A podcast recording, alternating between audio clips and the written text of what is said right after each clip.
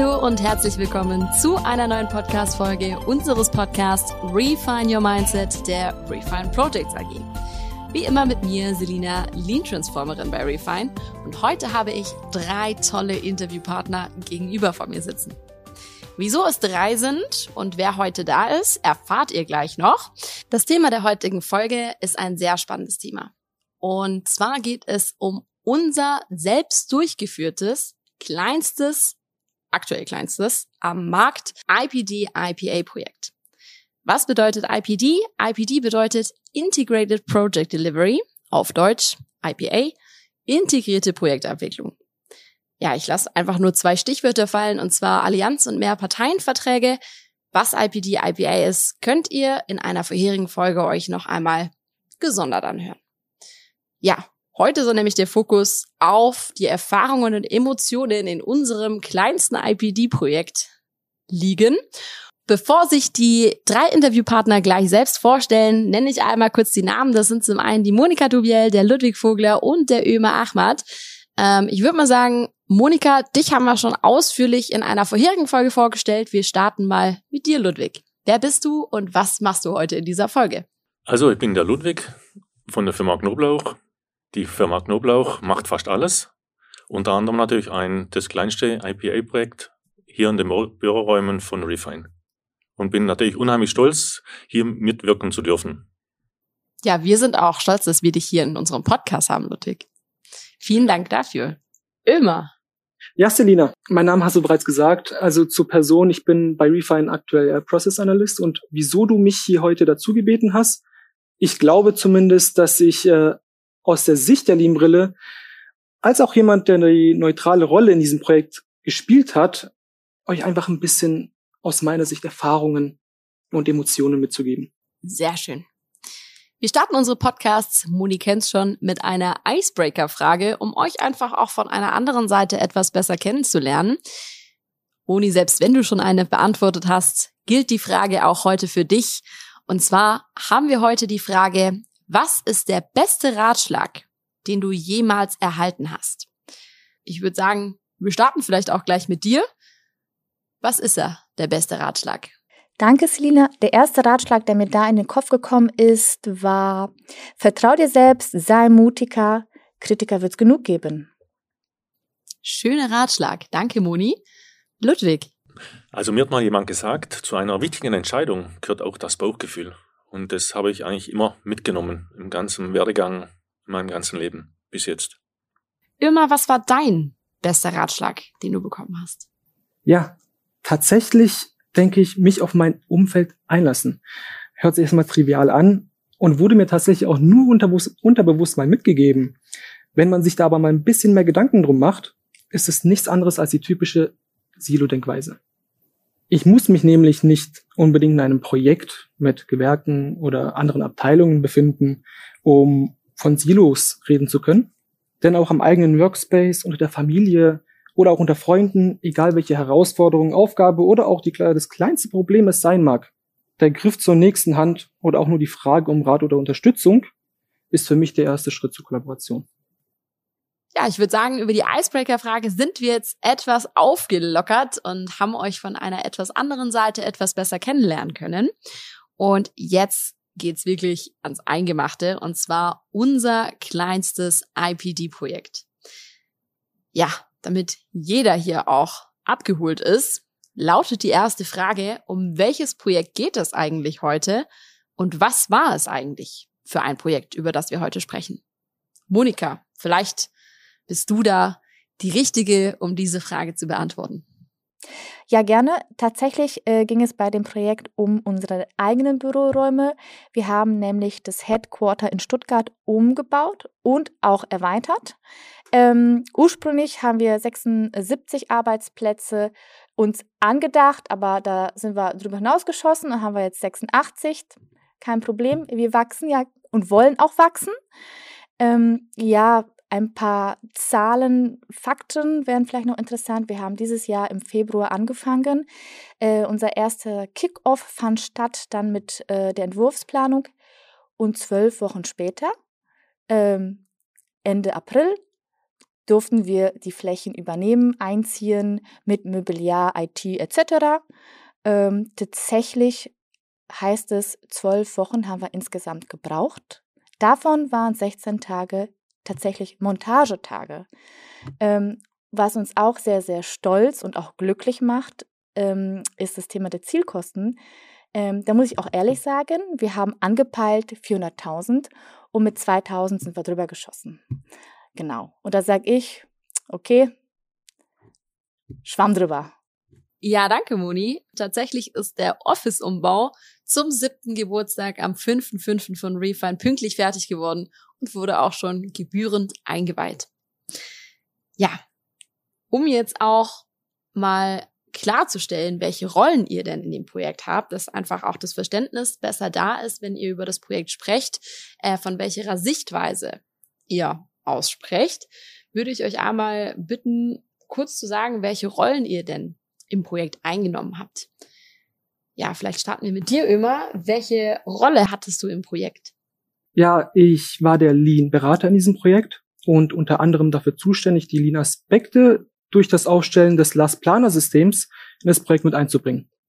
Das heißt, du warst die Person, die das Last-Planer-System in unserem IPD-Projekt implementiert hat. Kann man das so sagen? Das könnte man, ja, kurz gefasst so sagen. Sehr schön. Ludwig, welche Rolle hast du im Projekt eingenommen? Also ich muss sagen, ich bin äh, etwas später dazugestoßen, nicht ganz vom Anfang, das waren nach zwei, drei Wochen. Und da hat es zu mir geheißen, äh, das gibt ein spannendes Projekt, aber dazu später. Meine Aufgaben war hier Projektsteuerung, das heißt Vernetzung der Gewerke, Produktion, das, was alles Knoblauch unter sich hatte, einfach zu, zu organisieren. Und Kostenkontrolle war ein Thema in wöchentlichen Meetings einfach die Kosten immer auf den Tisch zu bringen. Zuletzt natürlich auch die Bauleitung vor Ort bis zur Einbringung der Garderobenständer am Schluss. Die du heute final mitgebracht hast. Vielen ja. Dank dafür. Ja, Monika, last but not least, was war deine Rolle im Projekt? Meine Rolle war eine sehr spannende Rolle für mich, ähm, weil es eine neue Rolle war. Ich war die Nutzerin und die Bauherrin im Projekt ähm, bedeutet auch Zielkosten, dass wir die erreichen, war, ist natürlich auch für mich sehr wichtig gewesen. Entscheidungen treffen und für mich ein ganz wichtiges Thema Qualität. Im Hinblick auf Ausstattung, ob es jetzt Möbel sind, ähm, digitale Ausstattungen ähm, oder Corporate Design. Bevor wir einsteigen, welche Unterschiede ihr wahrgenommen habt und welche besonderen Emotionen in dem Projekt aufgekommen sind, wollen wir einfach noch mal kurz ein kleines Wrap-up machen, wie das Projekt Lean-seitig betreut wurde. Ich glaube, Ömer, da bist du der richtige Ansprechpartner für. Wie haben wir das Projekt denn Lean-seitig betreut bzw. aufgesetzt? Also gestartet haben wir in unserem Kickoff-Termin mit äh, dem sogenannten MPP, den Meilenstein-Phasenplan, wo wir unsere zwölf Wochen bis Abschluss des Projektes auf Wochenbasis runtergebrochen haben. Dann ging es relativ schnell schon in unsere regelmäßigen PEP-Besprechungen. Ich kann auch gerne einmal ja. noch kurz äh, den längeren Begriff sagen. Das ist eine, oh, das ist eigentlich die schlimmste Abkürzung, die wir bei Refine haben. Eine Produktions-, Evaluations- und Planungsbesprechung. Ja, danke dir, Selina. Ähm, was heißt es aber letzten Endes? Dass wir uns äh, getroffen haben, unsere Prozesse, die auf Wochenbasis aufgesetzt waren, runtergebrochen haben auf Tagesbasis und das Ganze für die nächsten sechs Wochen. Witzigerweise, so verrückt das Knoblauchteam auch sein mag, äh, am Tag darauf waren es zehn Wochen. Zwei Tage später zwölf. Ja, das sieht man auch selten. Wahnsinn. Warum ist das so selten? Möchtet ihr das einfach nochmal kurz erläutern? Weil wir mit sechs Wochen in dieser Kürze des Projekts nicht klargekommen sind. Wir mussten das Endziel sehen und das war äh, mit sechs Wochen war das nicht getan. Und äh, mit den zwölf Wochen war das, gab es uns ein, unheimlich Sicherheit, das Projekt überschaubar darzustellen. Das heißt nochmal kurz für mich zusammengefasst, ihr habt eigentlich das komplette Projekt auf Tagesbasis für euch visuell dargestellt. Korrekt, ja, Selina. Wahnsinn. Also spannend. Ja, dem kann ich mich eigentlich nur anschließen. Vielleicht ergänzend dazu noch, äh, wir haben letzten Endes diese zwölf Wochen auf Tagesbasis aufgesetzt und uns regelmäßig wöchentlich digital getroffen auf der Miro-Plattform. Manchen mag es vielleicht etwas sagen. Ja, Miro ist eine, oder Miro, wie es viele gerne verwenden, ist eine virtuelle Kollaborationsplattform, um einfach gemeinsam an einem ja, digitalen Whiteboard zu arbeiten. Genau. Und letzten Endes haben wir uns natürlich nicht nur getroffen, um die nächsten Wochen zu planen, sondern auch unsere Blicke zu werfen auf Risiken, die wir haben, offene Punkte, die geklärt werden mussten, aber auch unsere Zielkosten mit dem Versuch, durch alle Beteiligten und dem Input aller Beteiligten diesen Zielkosten auch näher zu kommen. Das Witzige allerdings ist, ist, dass wir nicht nur digitale Meetings hatten und Treffen, sondern einen analogen, in dem wir unsere Monteure zusammengetrommelt haben. Und du kannst dir nicht vorstellen, was für ein Gesicht die alle gemacht haben, als ich denen gesagt habe, hey Leute, schaut mal, was wir digital aufgesetzt haben. Das sind die nächsten ein, zwei Wochen, wo ihr gerade arbeitet auf Tagesbasis. Wir gehen jetzt allerdings auf Stunden runter. Die haben mich doof angeguckt. ich würde aber lügen, wenn ich nicht sagen würde, dass es keine zwei Sekunden gedauert hat und du direkt am Blick der Monteure erkannt hast, wie viel Bereitschaft da wirklich da war. Und die Sekunde drauf, der erste schon angefangen hat, den Post-it zu schreiben und wie viele Stunden er für diese eine Montagearbeit braucht. Vielen Dank immer für ähm, das Ausführen bezüglich der, ich sag mal, des Aufsetzen des Lean-Projekts. Mir brennen da noch zwei Fragen auf der Zunge. Zum einen, ja, wieso haben wir das Projekt digital abgewickelt? Und zum anderen, wieso sind wir auf Stundenbasis runtergegangen? Weil Standard sind eigentlich Tage. Moni, vielleicht willst du einmal mit der Digitalfrage starten. Ja, gerne. Wir haben das Projekt digital abgewickelt, weil die Vertragsparteien an verschiedensten Standorten saßen. Das bedeutet, wir haben uns die Reisezeit gespart. Ein anderes Aspekt, der uns sehr, sehr wichtig war, auch im Hinblick auf Informationsfluss, Austausch und auf das Tracking der Kosten war ähm, eine schnelle äh, Reaktionszeit. Also, dass jeder von überall auf die Informationen zugreifen kann und sie aktualisieren ähm, sollte und deshalb haben wir uns entschieden, ah ja, wir gehen ähm, digital in das Projekt rein, am Anfang zumindest. Ähm, und ich denke, jeder Bauherr kennt's, äh, jeder Planer auch. In frühen Projektphasen gibt es viele Änderungen und so war das möglich, einfach sch schnell abzuwickeln.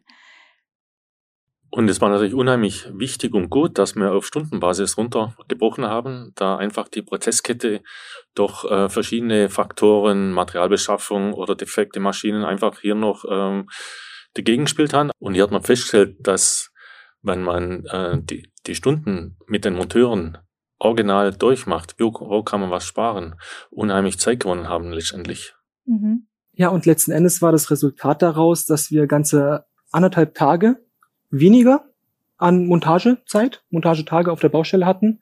Und das war letzten Endes eines der vielen innovativen Ideen, die wir hatten mit Hinblick auf unsere Kosten. Und ja, dabei ist halt diese verrückte Idee bei entstanden. Ja, crazy. Stundenbasis ist ja schon eine wahnsinnig innovative Idee und ich sag mal ans Projekt angepasst. Was für innovative Ideen gab es denn noch? Inspiriert von dem Design Kronleuchter, der aber leider einfach in den Kosten nicht drin war, ähm, haben wir uns überlegt, okay, wir haben überall im Büro Arbeitsplatz leuchten, die tatsächlich mehr derzeit Deko als Nutzen haben und so kam die Idee, ja, lasst uns diese zusammensammeln, neun Stück an der Zahl und zu einem Kronleuchter zusammen umbauen. Und ich denke, Ludwig, wenn ich mich nicht irre, das hat uns da nur noch 800 Euro gekostet, oder? Genau, kom komplett richtig. Das war eine äh, super Idee, die vorhandenen Lampen oder Leuchten zu nehmen. Und wir, wir machten das ganz pragmatisch, einen Holzring mit Bohrungen. Die, die Lampen wurden reingesteckt und der Elektriker ist verdrahtet und an die mhm. Decke gehängt. Und wir haben jetzt, oder ihr habt jetzt ein Designerstück. Ja. Und das sehe ich nämlich auch als super Vorteil, wenn man so eng miteinander zusammenarbeitet, wenn man den Planer hat, den Designer und den Ausführenden, der gleich mit konkreten äh, Lösungsvorschlägen kommen. Also das nehme ich unheimlich als wertvoll mit aus dem Projekt für mich. Wahnsinn. Ihr kriegt jetzt hier schon den Spirit von dem Projekt etwas mit. Das waren jetzt zwei crazy innovative Ideen. Gibt's noch eine? Ja, da gab es noch eine und zwar ähm, wollte Klaus immer eine grüne Wand. Was ist eine grüne Wand? Eine grüne Wand heißt eine Wand mit, äh, mit Naturpflanzen. Und wenn man da nachschaut und man recherchiert, dann kommt man da wirklich kostentechnisch auf eine fünfstellige Zahl. Und irgendwann hat man die Idee nach vielen, einigen oder vielen Gesprächen, wir machen das ganz einfach, wir nehmen einen Bauzaun, wir kann den abmachen, eine kleine Wanne und äh, organisieren einen Gärtner, der hat, glaube 250 Pflanzen waren es letztendlich. Wir haben ein kleines Metallgestell gebaut und jetzt steht die grüne Wand. Tatsächlich, die Lampe, sowohl als auch die grüne Wand, sind zwei meiner neuen Lieblingsteile aus dem Office. Danke dafür. Will noch jemand von euch kurz erläutern, warum es in diesem Projekt so wichtig war, Kosten einzusparen und warum jeder daran interessiert war, Kosten zu senken? Mhm.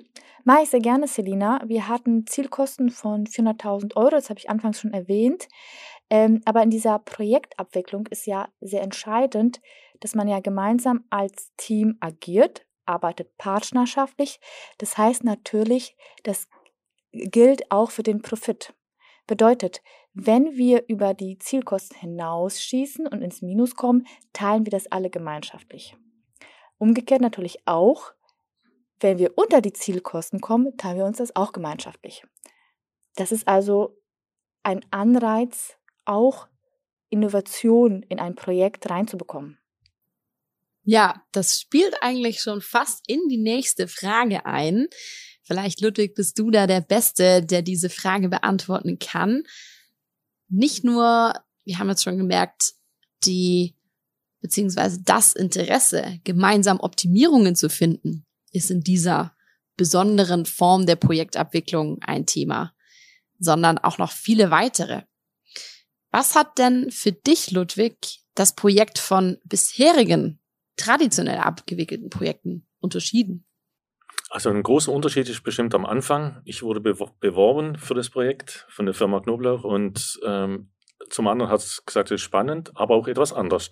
Und es war wirklich anders. Und zwar ist einfach von Anfang an wurde, wie schon gesagt, ein Profit festgelegt. Das ist eine bestimmte Zahl. Und da ist man natürlich schon bestrebt, das einzuhalten. Und durch das, dass man alle mit allen spricht und jeder an der, am Netz hat oder jeder miteinander verbunden ist, kann man wirklich sagen, okay, hier gehen mal die Kosten drüber. Wie kann ich schauen, wie kommen die Kosten irgendwo anders runter? Das ist ein laufendes Spiel während dem ganzen Prozess bis am Schluss. Und das war unheimlich äh, interessant und äh, also unheimlich spannend, auch das Ganze mitzuverfolgen. Am Anfang, ehrlich gesagt, etwas fremd, weil es ist nicht normal, dass man offen über offen spricht über Kosten, auch offen über ähm, Stundensätze, offen über ähm, wie viele Stunden brauchst du da und so und so weiter. Wie schon bei den Monteuren zuerst die Augen rausgefallen sind. Aber das ist wirklich im Laufe des Prozesses, da, da, da fiebert man einfach mit in diesem Prozess. Man will da was erreichen und da gibt's äh, man bekommt ein hohes Tempo mhm. im Prozess mhm. mit der Zeit. Mhm. Wenn man sich darauf einlässt, gut. Ja, es, also ich würde vielleicht ergänzen, ich hatte das Gefühl, es schweißt das ganze Team wirklich aneinander. Ja. Ne? Wir sitzen alle im selben Boot. Das ist einfach ein Miteinander. Mhm. Also ich denke, dass bei dieser Form der Abwicklung auch Spielregeln da sein sollten und sind auch da Spielregeln. Und wenn da jeder mitspielt, läuft das Spiel einfach automatisch. Das heißt nochmal für mich, auch jemand, der nicht im Projekt war, ihr habt davor gesprochen, hey, das sind unsere Spielregeln, so wollen wir uns im Projekt verhalten. Das sind die Regeln, quasi eure Vertragsrichtlinien, jetzt mal ganz, ganz pauschal gesagt. Und da hat jeder mitgesogen. Genau, so war's. Genau. Also vielleicht kurz und knapp gesagt, wir hatten mehr Parteienvertrag mit allen Beteiligten und die Spielregeln haben wir gemeinsam festgelegt. Wahnsinn. Da kommt diese Analogie, wir alle in einem Boot, noch besser raus. Vielen Dank euch. Ihr habt ja schon etwas Emotionen durchblicken lassen. Aber von jedem von euch würde ich einfach nur gerne mal wissen, wie habt ihr das Projekt erlebt und was würdet ihr gerne noch mit unseren Hörern darüber teilen wollen?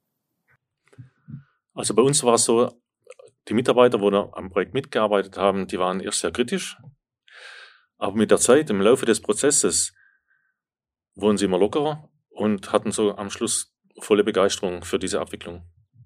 Mhm. Eine Aussage war zu einer Mitarbeiterin, wieso brauche ich überhaupt einen Ablaufplan? Den klassischen Ablaufplan, wenn den jemand kennt, das ist, das brauche ich gar nicht mehr. Und jeder hat sich gefreut schon auf das nächste Meeting. Oh, endlich wieder mal Zettel kleben. Also war richtig Begeisterung, letztendlich war richtige Begeisterung noch da. Wenn du dir ein Wort für eine Emotion im Projekt aussuchen könntest, welches wäre das? Also ich war unheimlich stolz, mit dabei zu sein. Mehr gibt's eigentlich nichts zum Sagen. Wahnsinn. Wann war denn der Punkt in deinem Team oder vor allem, was ist passiert, als das Team aufgehört hat, skeptisch zu sein und der Punkt zur Begeisterung umgeschwungen ist? Also zum einen war es diese zwölf Wochen Vorschau Aufstellung. Das hat einen Schub gegeben. Und dann äh, mit der Zeit einfach äh, hat jeder Sicherheit bekommen, hey, ich kann mich auf der andere verlassen, wenn ich hier ein Post-it setze, da kommt das andere nach und mein Nachfolger kann auch weitermachen. Da bringe ich gerne nochmal den Satz, den der Mark, ein weiterer Refiner, immer gerne bringt.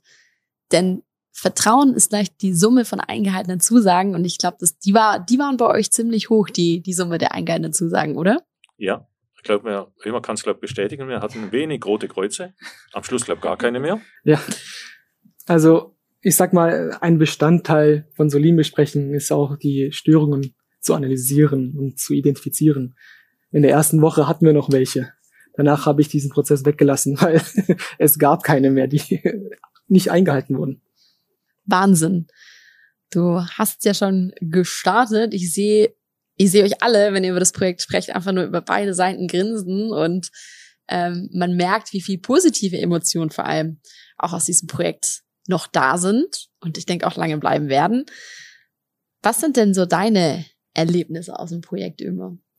Ja, was kann ich dazu eigentlich noch sagen? Ich meine, von dem Projekt wusste vorher noch niemand etwas äh, in dem Sinne sehr speziell für mich, weil es eine Art Überraschungsprojekt war. Für alle. Und auch alle anderen, abgesehen von mir, wirklich auch spät erfahren haben von. Und was ich aus dem Ganzen aufgenommen habe, persönlich ist, mit wie viel Vertrauen, Respekt und auch Freude das ganze Team wirklich stets in diese Meetings reingegangen ist und wie respektvoll man miteinander kommuniziert hat und auch das Team gemeinsam, aber auch von jedem Einzelnen spürbar auf das gemeinsame Ziel hingearbeitet hat.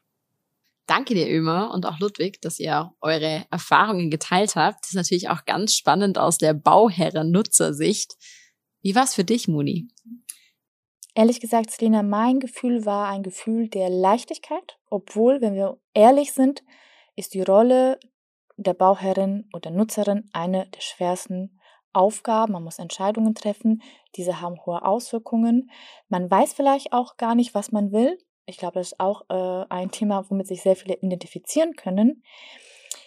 Aber mein Gefühl ist auch, dass diese Vertragsform einen Nährboden äh, gebildet hat für das Lean-Mindset. Man kann so sagen, eine Art Beschleuniger ähm, und das Lean-Mindset hat es vervollständigt.